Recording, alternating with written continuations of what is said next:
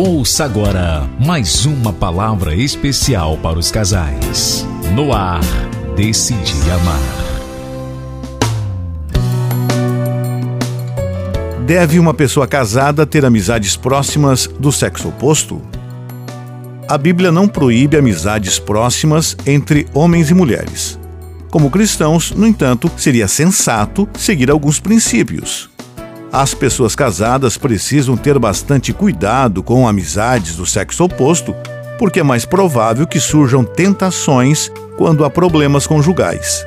Se o melhor amigo de um homem for uma mulher que não seja sua esposa, é provável que ele compartilhe esses problemas com ela, o que pode levar a um apego emocional doentio. O mesmo vale para uma mulher que tenha como melhor amigo um homem que não seja o seu marido. A maioria das pessoas casadas que têm casos não saem propositalmente para encontrar o um interesse romântico fora do casamento. Muitas pessoas dizem: Eu não quis que isso acontecesse. Simplesmente aconteceu. Entretanto, essas coisas simplesmente acontecem quando brincamos com fogo e nos colocamos em situações difíceis de controlar. Quando sentimos que um cônjuge não está atento às nossas necessidades, podemos facilmente sentir que nos apaixonamos por alguém que nos dê a atenção que desejamos.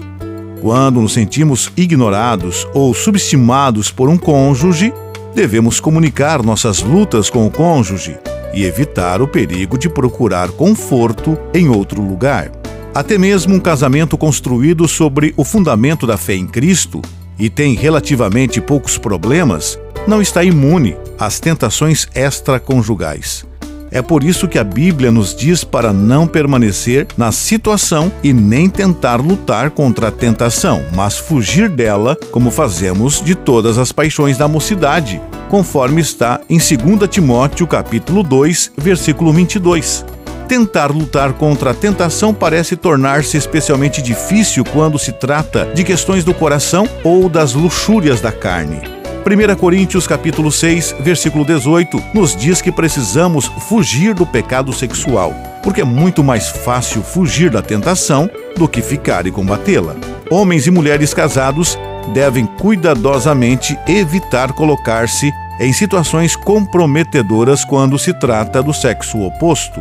Se forem vistos juntos em público, isso dará a impressão errada. Se estiverem sozinhos ao telefone ou pessoalmente, estarão sujeitos à tentação de um caso emocional ou físico. A Bíblia nos diz que tudo o que fazemos deve ser para a glória de Deus, conforme 1 Coríntios capítulo 10, versículo 31. Então o sábio seria fazer apenas visitas em casal ou sair apenas com outros casais, ao invés de arriscar complicações associadas a amizades próximas com o sexo oposto. Portanto, vigiem e orem. Deus os abençoe.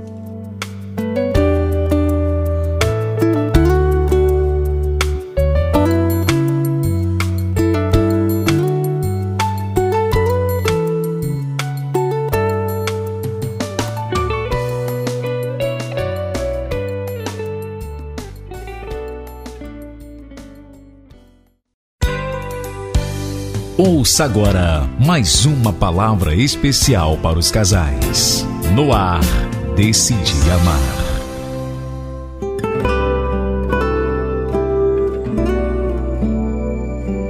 Vai existir casamento no céu? A Bíblia nos diz, em Mateus capítulo 22, versículo 30, porque na ressurreição nem casam, nem se dão em casamento, são porém como os anjos no céu. Essa foi a primeira resposta de Jesus a uma pergunta sobre uma mulher que tinha sido casada várias vezes em sua vida. Com quem ela seria casada no céu? Mateus capítulo 22, versículos 23 a 28.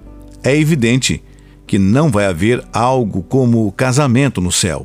Isso não significa que um marido e sua esposa não vão se reconhecer no céu. Isso também não significa que um marido e sua esposa não possam ter um relacionamento próximo no céu. O que aparenta ser o caso, no entanto, é que o marido e sua esposa não vão mais estar casados no céu. Provavelmente, não vai haver casamento no céu porque não vai haver necessidade para isso. Quando Deus estabeleceu o casamento, ele assim o fez para preencher certas necessidades. Primeiro, ele viu que Adão precisava de uma companheira. Gênesis capítulo 2, versículo 18. Disse mais o Senhor Deus: Não é bom que o homem esteja só. Far-lhe-ei uma auxiliadora que lhe seja idônea. Eva foi a solução para a solidão de Adão, assim como para a sua necessidade de uma auxiliadora, alguém que estaria ao seu lado como sua companheira por toda a sua vida. No céu, no entanto, não vai existir solidão, nem vai existir a necessidade de auxiliadoras. Estaremos cercados por multidões de crentes e anjos, conforme Apocalipse capítulo 7, versículo 9 todas as nossas necessidades vão ser supridas, incluindo a necessidade de companheirismo. Segundo, Deus criou o casamento como uma forma de procriação para encher a terra com seres humanos. O céu, no entanto, não vai ser populado através de procriação, porque no céu teremos corpos glorificados. Aqueles que vão ao céu vão chegar lá através da fé no Senhor Jesus Cristo eles não vão ser criados através de reprodução. Portanto, não há nenhum propósito para o casamento no céu, já que não há procriação nem solidão. Mas, como já falamos, não significa que o marido e sua esposa não vão se reconhecer no céu. Isso também não significa que um marido e sua esposa não possam ter um relacionamento próximo no céu. O que é certo é que não vai ser mais necessário ter casamento no céu. Aqui na terra, o casamento ainda é necessário. Casamento é ideia de Deus. E se é ideia de Deus, ele tem o melhor para a sua vida conjugal.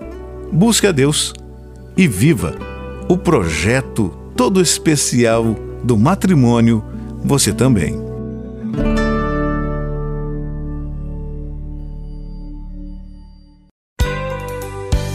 Ouça agora mais uma palavra especial para os casais. No ar, Decidi Amar. A esposa diz: Pensei que seriam só flores e alegrias. Um problema chamado falsas expectativas conjugais. No Evangelho de João, capítulo 16, e o versículo de número 33 diz: Tenho-vos disto isto para que em mim tenhais paz. No mundo tereis aflições, mas tende bom ânimo. Eu venci o mundo. Palavras do Senhor Jesus Cristo. Uma jovem esposa disse: Sempre sonhei com um casamento com base nas seguintes expectativas: nunca serei agredida verbalmente, jamais dormiremos em camas separadas, vamos deitar e acordar como anjos, feitos um para o outro. Vou ser surpreendida com uma atitude de profundo amor em todas as datas importantes. Vou esperá-lo todos os dias bem arrumada e preparar sempre o que ele gosta de comer. Nossos finais de semana serão planejados e não conheceremos o que é rotina em nossa vida a dois. Casei-me e logo nos primeiros seis meses estava decepcionada porque o meu sonho parecia se transformado em um pesadelo. Não existe casamento sem papel higiênico, sem escova de dente, sem cesto de roupa suja ou sem feijão com arroz. O casamento é uma experiência de vida onde há uma alternância entre momentos de alegria e de tristeza, entre a estação do frio e a estação do calor, de prazer e de dor. A Bíblia nunca omitiu esta realidade. Ao contrário, Ouça o que diz esse texto de Eclesiastes, capítulo de número 4, versículos 9 a 12. Duas pessoas juntas podem lucrar muito mais do que uma sozinha, porque o seu trabalho vai render mais. Se uma delas cair, a outra a ajuda a levantar-se. Mas o homem sozinho, quando cai, está em má situação. E quando a noite está fria, duas pessoas usando o mesmo cobertor esquentam uma a outra. Mas uma pessoa sozinha, como vai se esquentar? Uma pessoa sozinha corre o risco de ser atacada, mas duas juntas podem se defender melhor. E se forem três, melhor ainda. O cordão de três fios não arrebenta facilmente. Quando Jesus usou a figura da construção da casa sobre a areia ou sobre a rocha, serviu para ensinar uma grande verdade sobre o casamento e sobre a família. A estação da chuva e do vento vem sobre todas as casas, independentemente de quem quer que seja. O segredo do sucesso está na escolha da base sobre a qual você ergue a sua casa, sua vida conjugal. Não existe casamento perfeito, mas existe casamento feliz. Quando a construção é feita com base nos princípios da palavra do Senhor, as tempestades podem até vir, mas a casa não cai. Casamento é uma experiência de vida, onde os dois assumem o compromisso de crescerem juntos, principalmente na estação das grandes chuvas.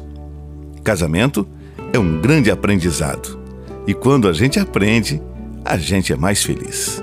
Que Deus abençoe você Deus abençoe o seu casamento.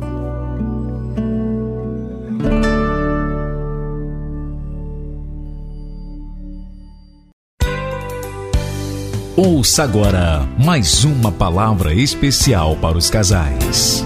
No ar, Decidi Amar.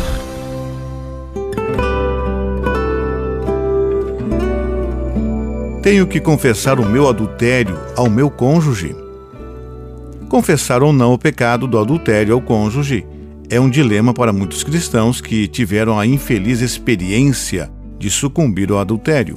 Os especialistas mundanos geralmente incentivam os adúlteros a manterem a boca fechada sobre as suas infidelidades, proclamando que pior dano será feito pela confissão.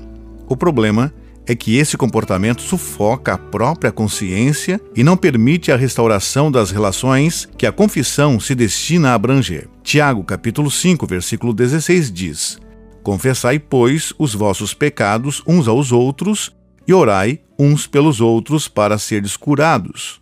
Muito pode, por sua eficácia, a súplica do justo. O apóstolo Paulo sabiamente declarou em Atos capítulo 24, versículo 16: por isso, também me esforço para ter sempre consciência pura diante de Deus e dos homens. Embora o adultério seja um pecado primeiramente contra Deus, a Bíblia também diz que os nossos corpos não pertencem a nós mesmos, mas também ao nosso cônjuge, conforme 1 Coríntios capítulo 7, versículo 4. O ato físico do sexo é o símbolo da forma em que um casal torna-se uma só carne quando Deus os une em casamento, conforme 1 Coríntios capítulo 6, versículos 15 e 16. Por essas razões, uma pessoa que tenha cometido adultério deve orar e permitir que o Espírito Santo a guie a confessar a infidelidade no momento apropriado. A consciência culpada não vai embora simplesmente porque estamos tentando ignorá-la pode de fato levar a problemas psicológicos e até mesmo físicos. Por mais difícil que seja confessar ao seu marido ou esposa que você tem sido infiel, esse passo é necessário, não só pela integridade do casamento, mas também pela sua relação com Deus, para que a sua consciência fique limpa e para que você possa então viver uma vida santa e irrepreensível. Você precisa compreender também que sofrerá as consequências, pois você cometeu o pecado do adultério. Não pense também que, confessando, tudo ficará como antes de uma hora para outra. Mas se você não confessar, o pecado continua e também vai sofrer as consequências disso. Então, o melhor ainda é não adulterar. Que Deus os abençoe.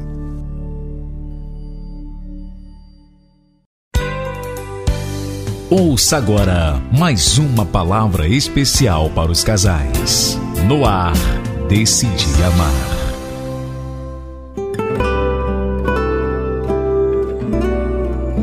A Bíblia diz alguma coisa sobre como fazer do segundo casamento um sucesso? Abraão é a única pessoa na Bíblia especificamente mencionada como se casando novamente após a morte de um cônjuge conforme Gênesis capítulo 25, versículo 1. Mas a Bíblia em nenhum lugar descreve como foi o seu segundo casamento. A Bíblia em nenhum lugar descreve especificamente uma pessoa se casando novamente depois de um divórcio. Entretanto, quer um segundo casamento seja devido ao divórcio ou à morte de um cônjuge, existem princípios bíblicos que, definitivamente, se aplicam a fazer do segundo casamento um sucesso. Quer se trate de um primeiro, segundo ou terceiro casamento, os maridos devem amar suas esposas de forma sacrificial, conforme já falamos várias vezes, que está em Efésios capítulo 5, versículo 25. E as esposas devem se submeter graciosamente aos seus maridos. Efésios capítulo 5, versículo 22. O marido e sua esposa devem considerar o casamento como permanente e só separável pela morte, conforme está em Mateus capítulo 19, e o versículo de número 6. O marido e a esposa devem amar um ao outro, perdoar um ao outro e procurar respeitar e entender um ao outro. Efésios capítulo 5, versículo 33, 1 Pedro capítulo 3, versículo 7. Segundo os casamentos, muitas vezes resultam em famílias mistas, e isso em si pode produzir muito estresse. O princípio de deixar e unir-se conforme Gênesis capítulo 2, versículo 24, é crucialmente importante.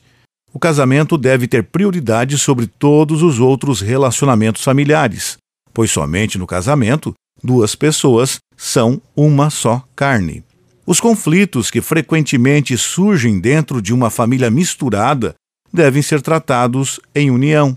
É muito importante que maridos e esposas de um segundo casamento não comparem seus novos cônjuges com seus cônjuges anteriores. Fazer isso não leva a nada, além de amargura, inveja e expectativas irreais. Um novo cônjuge não é a mesma pessoa que o cônjuge anterior, e nem se deve esperar que seja. Se o casamento anterior foi incrível ou terrível, as emoções e dores não devem ser transferidas para o segundo casamento. Acima de tudo, a chave para tornar um segundo casamento um sucesso é entregar o casamento a Deus e confiar nele para a graça e a força que são necessárias. Um casamento deve ser uma ilustração do relacionamento entre Cristo e a Igreja, conforme está em Efésios capítulo 5, versículos 29 a 32. Somente através de Cristo, um casamento pode ser tudo o que Deus pretende que seja. Além disso, em qualquer casamento, quando surgem dificuldades, os casais devem procurar conselho sábio de um pastor ou um conselheiro cristão, conforme está em Provérbios, capítulo 15, versículo 22. Entender o que Deus diz sobre o casamento e submetê-lo a ele é a chave para tornar qualquer casamento um sucesso. Que Deus os abençoe.